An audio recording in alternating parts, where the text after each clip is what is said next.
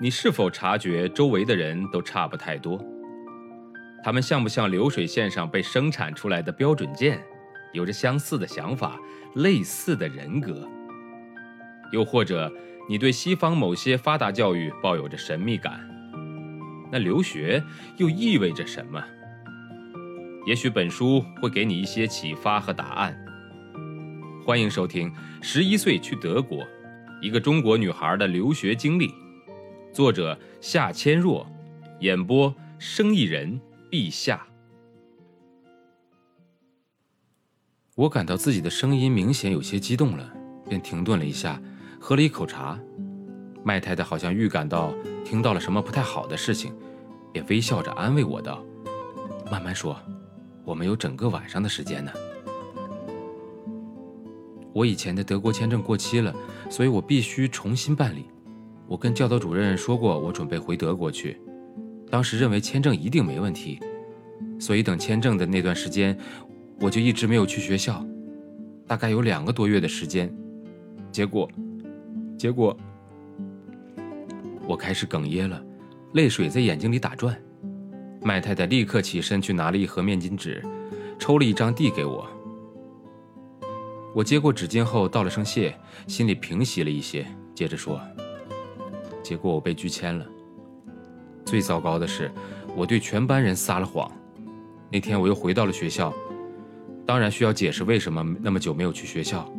我就在上课的时候撒谎说我回德国了，因为最后觉得不适合转学，才又回到了这里。我觉得既然这是自己唯一的质素的机会，那就要豁出去，大胆说出事实，才能得到别人真实的看法。听到这些以后，麦太太有几秒钟，表情非常的惊讶，但是很快，她的脸上又恢复了平静的笑容。哦，我也听同事们说你回德国去了一段时间，现在又回来了。当时也觉得很想知道是怎么回事，原来是这样啊。撒谎的确是不好，但是现在我知道了背后的原因，我能理解你，我觉得你也很不容易。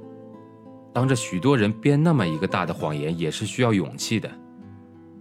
我相信你做这件事的时候，心里一定有巨大的压力。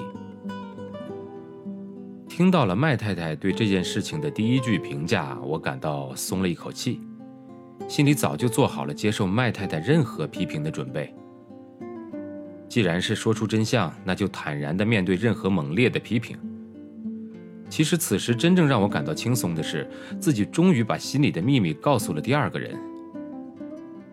麦太太真诚地看着我的眼睛，用很轻松的态度继续说：“其实人的任何一种行为，也包括逃学，从每个人的个人角度看，都是有一定意义和收获的。比如为了抵抗不能解决的问题和压力，或是出于自我保护。”逃学属于学生尝试极端行为的成长过程，反映的往往是别的方面的社会和心理问题。我想，如果在开始阶段你是出于躲避和同学们的矛盾而不去学校，那么渐渐的也会演变成因为担心落下的课程越积越多而不敢去学校的，是吧？我点点头，心里佩服麦太太看事情怎么那么透彻。接下去，他笑着问我：“不去学校的每一天是怎么过的？脑子里都想些什么？”我对麦太太关注的并不是逃学的问题，而是我的个人生活，而感到有些意外，便把在快餐店自学、逛公园，把自己封闭在中国的文化中，盼望回到德国去过正常的生活，瞒着父母和家人，无限的害怕、担忧和绝望等等，一股脑全都吐露了出来。在这一刻。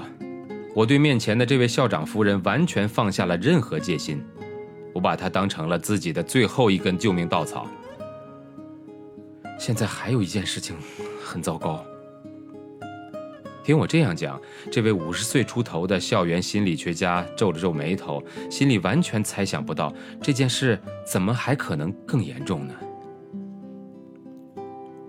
我们班的同学桑，他的爸爸是在德国使馆专门管签证的。